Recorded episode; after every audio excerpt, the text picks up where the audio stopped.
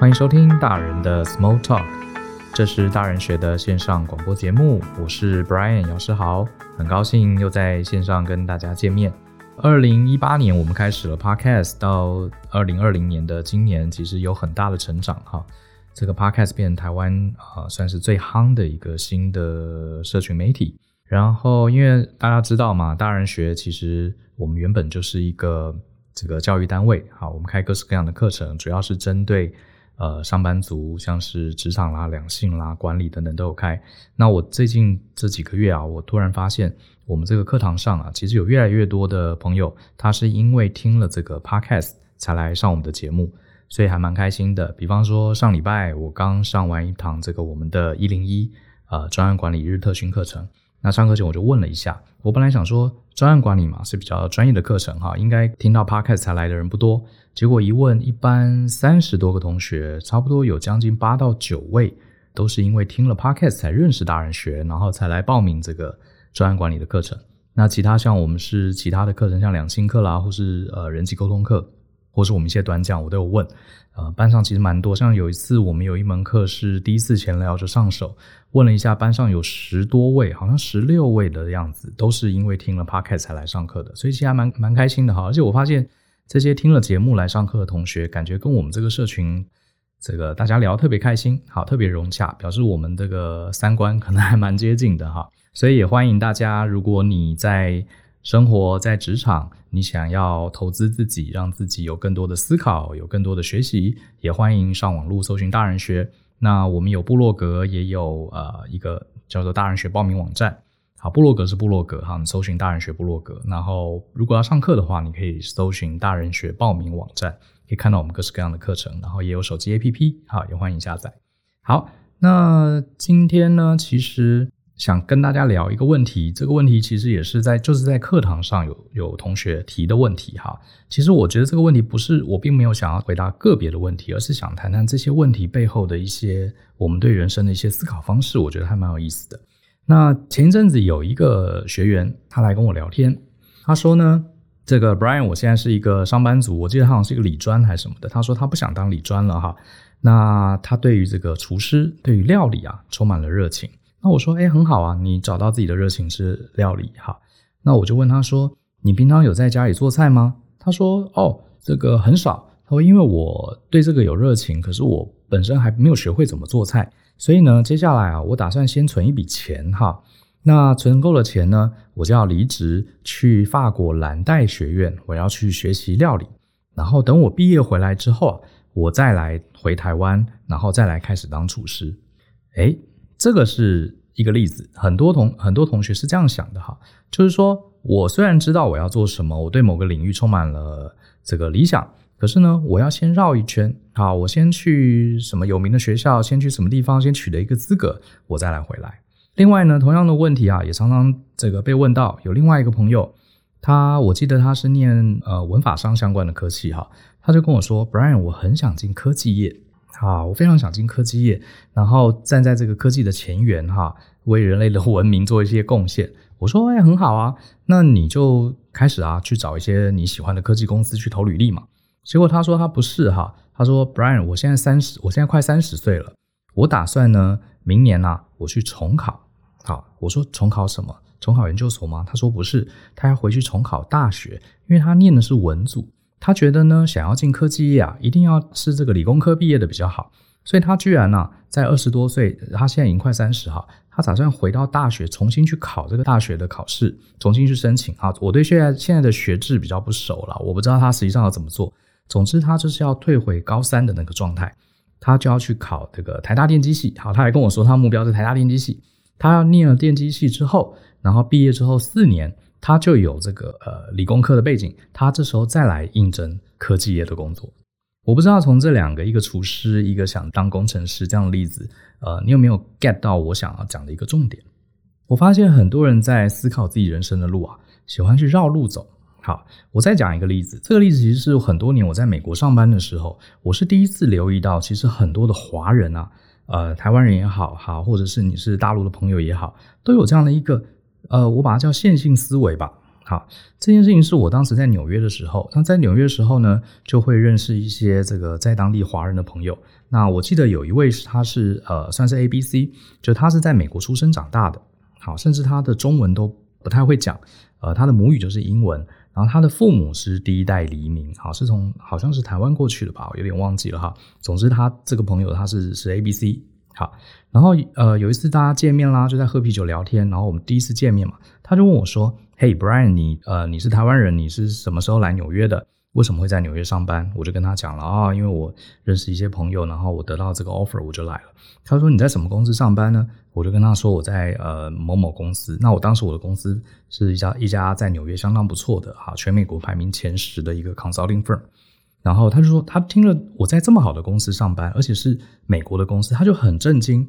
好，虽然我待会再跟你讲为什么他震惊哈，他就很震惊，他就呃这个表情显露无遗啊。他说，你是怎么得到这个 job？我就说我刚刚说啦，是我的朋友介绍，我就拿到这个 offer。他就说，你在美国没有上过其他的班吗？我说哦，我以前在美国读书，可是我没有在这边上班，我是回台湾之后再来的。然后他就开始露出一个非常奇怪的神情。然后后来我们就继续聊，我才知道他其实啊一直都在华人的公司上班。好，那我说，那你你是在美国土生土长的？好，你的英文那么好，这个为什么你在美国你要去特别去找这个华人的公司上班呢？结果他才跟我讲，他说啊，他的父母还有他自己啊，呃，都觉得我在美国，我应该要先去华人的创办的公司上班，等我累积了经验之后，我才要去白种人真正美国公司上班。好，当时这个我也没有跟他去聊很深入这个话题，我当时听了就觉得整个莫名其妙。为什么他大家都已经母语是这个英文，而且他从小小学、中学都是在美国念的，他居然觉得白人的公司比较高级？我大概是我猜他是这样想的哈。那华人公司跟我们自己比较亲切，所以我先去一个低等级的公司哈。我我不是意思不是说华人的公司就低等级啊，我是揣测他的脑中的想法，就是呃超级玛丽奥过关嘛。我先从这个新手村开始哈，华人公司就是他心中的新手村。然后呢，新手村过关之后，我才来挑战这个小魔王、中魔王、大魔王啊！大魔王就是这个所谓白人的国际级的公司上班。所以呢，他看到我啊，这个土生土长的台湾小孩，英文也没有他说的溜，居然莫名其妙从在台湾受完教育就跑到跑到美国来，而且还进了这么顶尖的公司。其实他的表情充满了不服气啊！他就一直问我：“你到底怎么做到？你到底怎么做到？”那我我其实也没有什么特别的经历啊，我我说我也不知道啊，就是他们刚好需要人，我就来了。所以最后这次的呃聊天，甚至到后面啊有点不欢而散，他就觉得很不服气。呃，后来我跟他也没怎么再联络了，而且还这样的事情啊，我在美国还不止碰到一次哦，我至少碰到两次三次。有一次好像也是呃在那边要买家具，然后那个家具的店员是一个也是一个 ABC 华人，在那边当家具店店员，然后我要买沙发，然后呢他就一直打量我。然后我就跟他，我们就聊了一下，他也是对我可以在美国的所谓白人的公司上班这件事情，他非常震惊，呃，而且充满了很很不服气的样子。好，你看啊，所以不是只有台湾的台湾人是这样子啊，即使是我在美国遇到的华人，我都遇到这几次经历，他们会觉得说我人生啊就是一条线性的，我要达到我的理想，我就要从新手村一步一步的渐进式的取得资格之后呢，认可了我才能。走到下一步，其实，呃，我觉得这样的思维其实有些时候真的还蛮害人的，啊，蛮害人的。嗯，那这样的思维是哪里来的呢？我自己啊，这些年来一直对工业革命这件事情很感兴趣。我其实一直觉得我们人很多的思维，每个时代的人啊，大脑的思维方式其实是不一样的。那我觉得这个思维方式啊，跟你面对的环境其实是有很大的关系的。每个时代有不同的环境，我们因应这个环境，就像是打游戏一样。你今天在玩吃鸡的游戏，或是你在玩萨尔达，因为它的游戏规则不一样，所以你的策略会不一样，你的反应跟行为也会不一样。好，所以为什么刚刚讲到工业革命呢？因为我一直认为啊，刚刚讲的这几种所谓的线性思维，其实是工业革命造成的。好，你想想看，在工业革命之前，其实并没有所谓的上班族啊这样的行业。那时候的人，大部分的工作就是要不就是农夫啊种田，要不就是工匠，要不就是呃扛着货到处去交易哈、啊、做贸易的商人，或者是在呃富贵人家这个当这个帮佣，或者是他们家的奴仆。那时候哪有像现在这样，大家每天早上起来搭捷运去上班哈？因为那时候其实大部分人都是个体户或是独立的工作者比较多。那企业的概念啊，大公司的概念其实是工业革命这个十八世纪之后。因为啊，这个大家开始发现用机器、用设备、用生产流水线，然后把大家集中起来，可以产生更多的产值。好，所以那时候有钱人、有资本家就开始盖工厂。盖工厂之后要怎么样大量生产商品呢？除了你要机器、要流水线之外，就要有大量的工人啊。那这些工人啊，怎么样效率最高呢？就是每一个工人，你只要学一件事情就好了啊。你比如说你是这个木匠，一个专门负责削做家具的，一个专门负责削木头啊，一个专门负责油漆啊，一个专门负责钉钉子。那你这辈子就专门钉钉子，你把钉子钉好，这样子的效率是最高的。所以工业革命之后啊，这个你就会发现。大家整个人的社会就像是一个大型的生产线啊，每个人各自负责一小块。然后呢，如果你今天是一个钉钉子钉得很好的人，也许下一步你就可以当领班。领班如果你在做得不错，你就可以当这个团队的 leader 啊，leader 上面可以去可以当经理，然后一路上升，好，层层上升，好，其实就是这样的一个线性的体系。那这样的线性体系啊，慢慢也会影响到整个学校的教育。比方说，我们在学校里面，你大一进去，呃，以台湾的状况还很传统，你就要去分析，你就想啊，为什么要分系，对不对？我为什么一定要选择我是电机系？我只能念电机系的东西，我不能也念会计，不能也念土木，不能也念文学吗？诶，可是，在工业革命的思维下，最好每个人啊，只学单一的一样东西。为什么呢？因为这样子，你将来啊，派到企业里面，你才专业嘛。好，你才专业。你是这个学土木的，你就专精在盖房子啊！你去学音乐、学文学干嘛？对生产线没有用嘛，对不对？所以这个社会其实是从工业革命这样的一个生产好以大量生产、以高效率为主的思维，慢慢的形塑了我们今天的社会。好，这也就是为什么社会的环境形成了之后，它就会影响我们每个人做事情的方法。举个例子哈，像以前我们在学校的时候，呃，常常这个体育课啊。或是什么公益课啊、家政课啊，好，这些课常常是被牺牲掉的。音乐课啊，常常被牺牲掉的。我不知道现在的小朋友学校是不是还有这样子，因为这些课程联考不考嘛，所以啊，数学老师啊、英文老师啊、呃，理化老师啊，他们就会跟音乐老师、体育老师来借课。啊，当时你就觉得这很奇怪啊，为什么音乐课难道就没有数学课重要吗？啊，都很重要，可是问题是联考不考。所以大家也就习以为常，好，音乐老师也很自然的把课把时间借给数学老师，因为数学考试会考嘛，所以家长也很正常，下课之后就鼓励小朋友数学不好一定要去补习，音乐不好很少人会去补音乐，体育很差也没有人想要去补体育，对不对？南阳街也很少看到体育补习班，可是数学补习班、理化补习班、英文补习班很多，因为那个联考会考。好，那为什么数学、英文联考会考呢？很简单。因为将来你在生产线里工作啊，这几个是必要的技能。你很会音乐，对于生产 iPhone 啊没什么用，对不对？好，所以其实呃我们会看重数理，轻视这个文学艺术，其实并不是因为我们喜欢数理，讨厌文学艺术，而是因为这个社会的游戏规则就是如此嘛，对不对？好，就像是我们在玩萨尔达传说的时候，看到香菇，我们很高兴去捡，可是玩。超级玛丽的时候，看到香菇，你最好要闪开，对不对？因为它会把你咬死。一样的道理，不是我们喜不喜欢香菇的问题，而是游戏规则就是这样告诉我们的。所以，这样的思维，其实我觉得从呃一八零零年开始到现在两百多年，一直大家都是这样想的。好，大家就这样想。所以你去读书也是嘛，台大一定最好，你分数高一定念台大，对不对？台城青交好下来，那就是人生就像是一个金字塔，你从读书时代开始就是一个线性的，你爬得越高。你的这个机会越好，然后你也可以获得更好的薪资回报。这个世界感觉就是就是这么回事啊，所以这也导致了我们很多人的思考啊就僵化了，因为这个时代就是线性的，就像生产线一样。所以今天呢，我想当厨师，你怎么可以直接当厨师，对不对？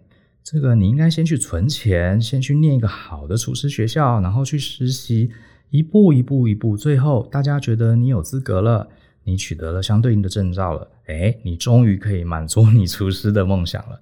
你想要进科技业，你怎么能随便做科技业呢？你又不是电机系的，对不对？所以你不行，啊，所以你一定要好好的回去重考大学，先从基本的理工科开始念，念念念，念了很好的学校，哎，我们才让你进去联发科，好，才让你当工程师上班。这就是我们一般的想法。可是我得说，在这个网络的时代啊，这个想法其实是相当。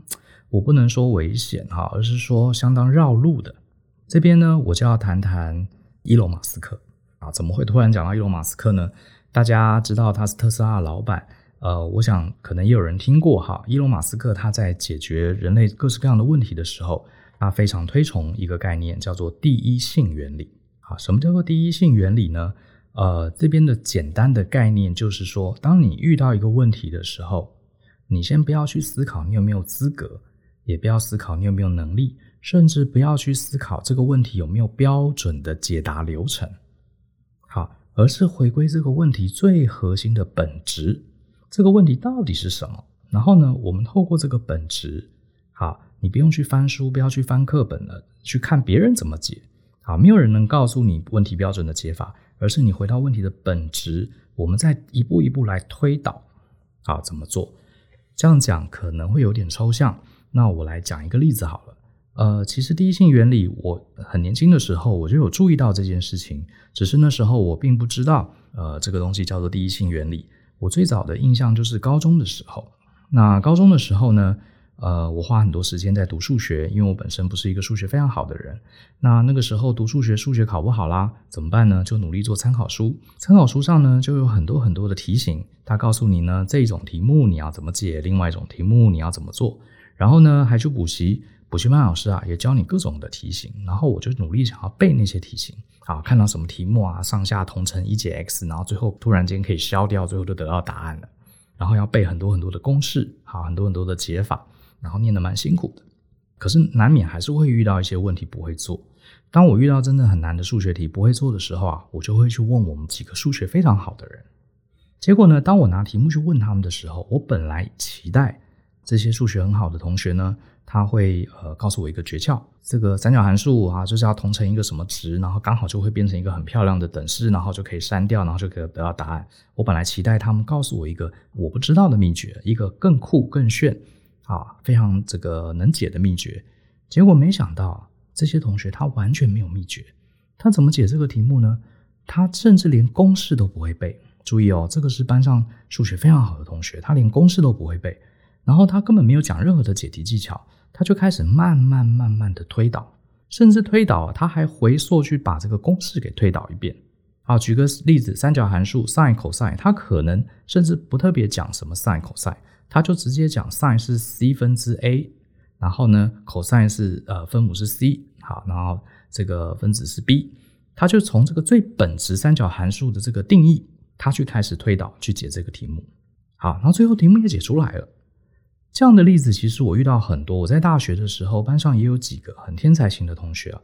你发现我们遇到一些难题，或是我们在呃这个实验室里面遇到一些困难，不知道该怎么去设定。你会发现，他们其实厉害，并不是厉害在他背更多公式、背更多的解法，而是他可以从这个数理的问题最原始的地方，他会去开始推导。好，他甚至把公式整个又导过一遍。然后我就问这些同学说：“那你这样不是很麻烦吗？你这样等于是把公式背起来，我马上可以套。那你都没有背公式，这个你还要把公式导一遍才能解题。”当时我同学就说：“哦，可是这样比较有趣啊，而且我觉得其实根本不用背公式啊，因为这些公式其实都是从最基本的原理导出来的。”所以后来我看到伊隆马斯克讲这个低性原理啊，我才突然觉得拍案叫绝。哎呀，对了，原来真正很聪明的人啊，好像都是这样看问题的。他不像我会去背公式，背各种奇奇怪怪哈，这个这些补习班老师研发出来的呃非常神秘的套路哈，神秘的这个 SOP 哈来解问题。他们其实是抓住最基本、最核心的东西，遇到问题就拿这些最基本、最核心的东西去逐步推导。所以呢，他们最后的解法常常并不一定是很漂亮，也不一定是很简洁，可是常常能真正指导核心的去解决这个问题。所以呢，这个第一性原理，再举个例子好了，比方说像这个伊隆马斯克，为什么大家呃他常常跟大家提醒第一性原理重要？我就举个例子好了。大家都知道特斯拉这几年好的发展是非常可怕。很多人说它在纯电动车的领域啊，其实可能已经领先其他的传统车厂十五到二十年的时间，甚至比较保守的估计，也有人说至少领先五到十年。你可能会觉得很奇怪，这个汽车工业，你看像通用汽车啊、福特汽车啊，或是 Mercedes-Benz 集团啊，或是像 Toyota 这些公司，甚至有的都到百年历史了。这个百年历史，这些做车都是老手了。结果呢，现在纯电动车居然让这一家好，才诞生没几年的公司，一下子领先了五到十年以上。你想想，这不是很不可思议吗？其实，我认为这也是第一性原理造成的。我们都以为要做出一辆电动车，应该去找过去已经有很多很多做汽车经验的人来做车子。可是事实上不然。大家知道，Elon Musk 他其实原本的专业其实并不是做车子的。好，他其实是之前 PayPal 的创办人之一。你真的要讲他的本职专业，其实是比较偏软体的。可是你看这个人，他认为呢，汽车呃，人类使用汽车已经这么多年了，我们应该有机会重新改造它。他就去思考车子的本质是什么东西？难道一定要成为一家百年的汽车公司，我才能来做电动车吗？好，在他的想法里，车子基本上就是一个交通工具。好，它必须要有动能，必须要有底盘。那我能不能把这个动能全部重新设计？谁规定动能一定要来自石化引擎呢？我不能用电池加马达吗？好，这个车体的结构，好。这个我要怎么去跟这个电动马达去配合？所以其他的这些汽车公司啊，就是因为已经有百年历史，所以当他们在想要造电动车的时候，他们有太多太多的包袱，他们觉得车子就一定要如何，一定要如何，所以就是这些包袱，这些传统的套路 SOP 本来成为他们的资产，可是后来呢，在一个时代的转变的时候啊，就成为他们的负担，成为他们的包袱，反而像是伊隆马斯克，他从零开始。去回归一个电动车的本质，他可以抛弃很多很多东西，他也不用担心自己呃的汽油车会不会受到影响，他不用去担心。好，他从零开始，这是他的后进者的优势。好，这也是第一性原理。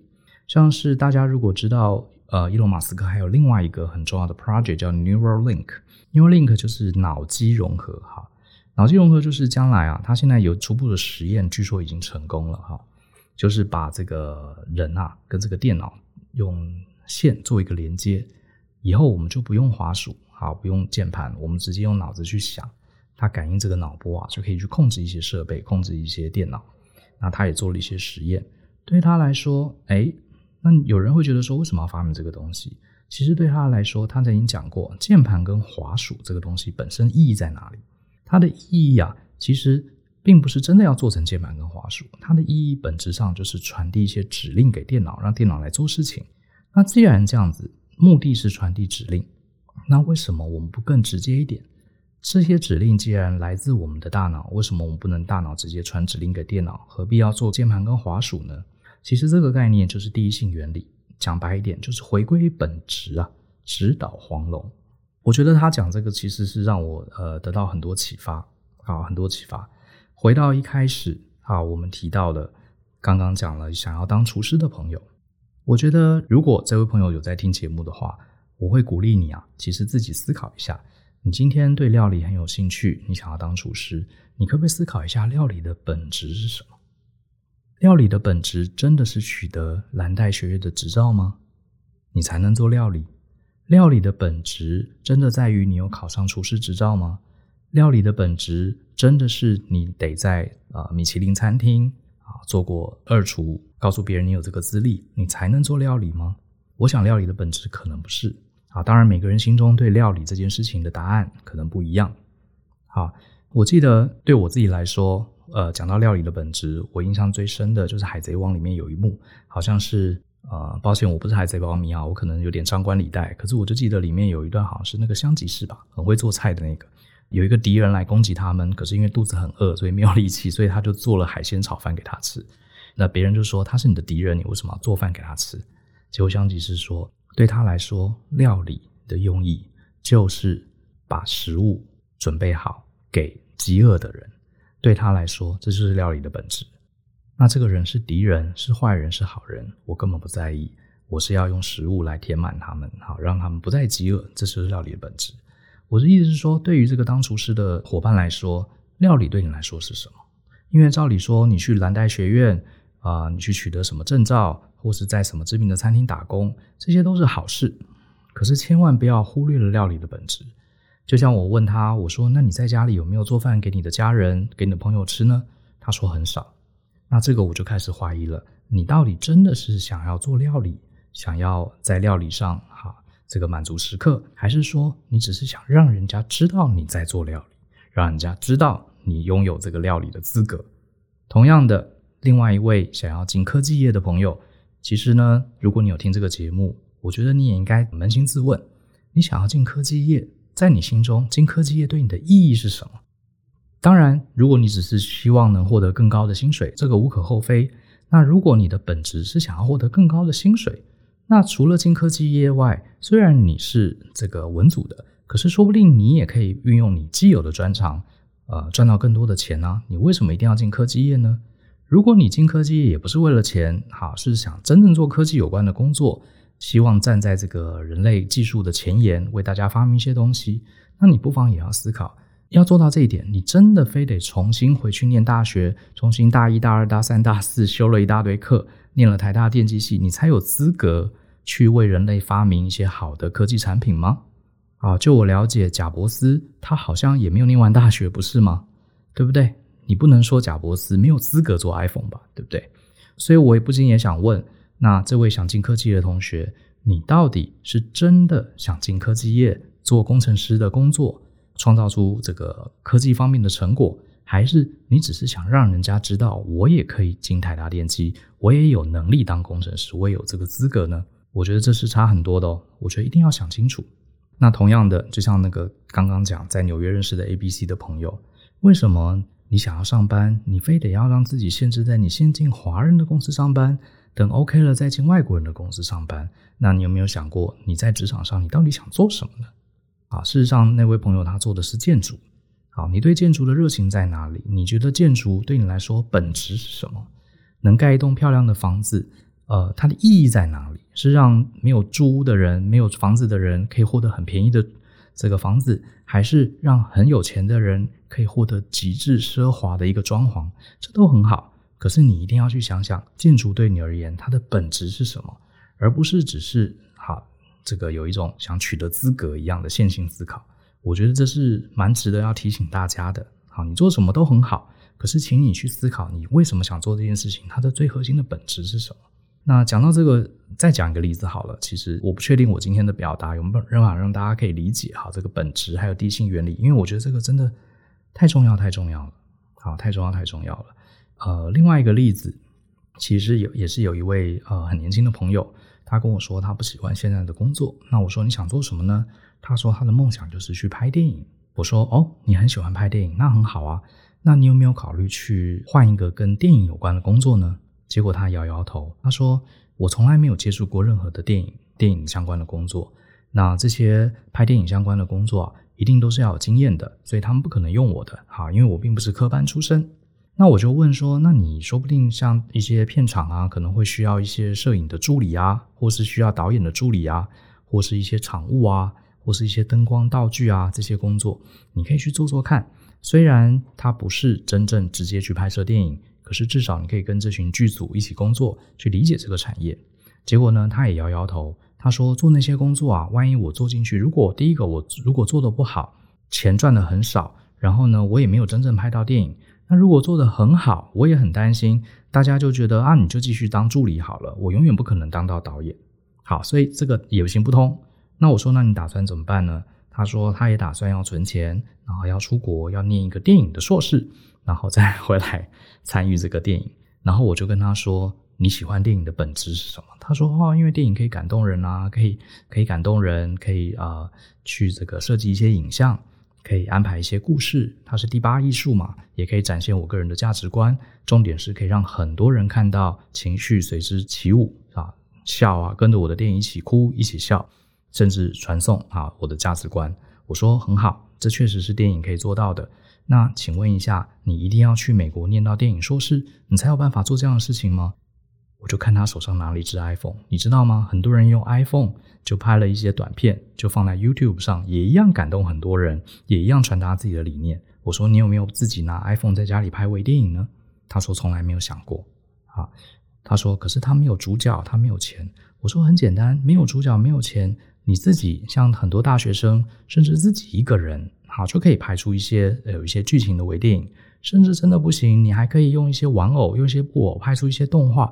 虽然它的品质可能不会很好，我认为你还是有机会。好，你还是有机会。如果你真心是热爱电影的，你真心是喜欢电影这件事情的本质，我相信，即使这些设备、这些器具啊，这些呃电影的理论，绝对绝对不是整件事情的重点。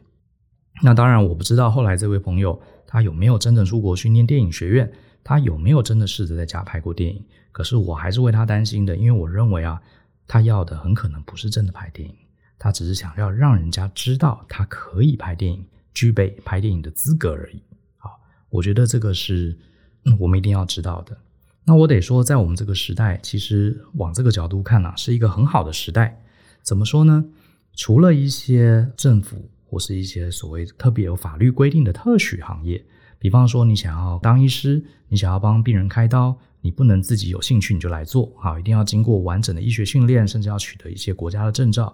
你想要盖房子、盖高楼，你也要取得技师或是建筑师的执照。好，这些是确实，这些少数的特许行业啊，或者你要签认这个上市公司的财报，你必须要拥有会计师的资格。可是呢，除了少数这些特许的行业之外，其实绝大多数的工作并不会要求你有一个非常非常硬性的规定。当然，你今天是一个文科生，你突然间想要当 IC 设计工程师，对，就算你没有资格，你可能也要学很多东西。可是也从来没有人说你不能做啊。你只要去学会了，或者是去历练了这些的工作，如果你是真心喜欢这个工作的本质，其实你是可以直接去学习这个工作本身的技能，而不需要绕个一大圈去取得一些工业时代革命留下来的一些资历啊、这些证照等等。其实不用的，除非你要的并不是这个工作的本质，你要的并不是这个工作带来的成就感，你要的只是让旁人、让大家证明你可以而已。好，所以我觉得这个自己要想清楚的，好，这个是非常非常重要，不要绕了一大圈，最后才发现其实呃才惊觉，其实你自己根本没有得到你想要的东西。那拉里拉扎讲了一堆啊，其实蛮语重心长的，想跟很多年轻人去聊聊。呃，其实你真的这个时代是一个很好的时代，我们在各个职场上的限制其实真的是越来越少。就像呃前几集我记得好像是八十九集吧，我们不是访问了我的学妹。啊，郑雅思阿雅，她在呃美国戏谷一流的公司，像是 eBay 啊，像是 Facebook，啊，他都做到产品经理，而且做的是软体。可是他从来没有学过软体，而且她是一个念念文组的女生，甚至她的英文，照她说也不是那么好。可是只要她想做，她有抓住这个事情的本质，快速去学习，其实她后来也成为这个非常优秀的产品经理，而且做的是软体业的产品、网络业的产品，没有人说她不可以的。啊，没有人说他不可以。好，除非你做的是特许行业。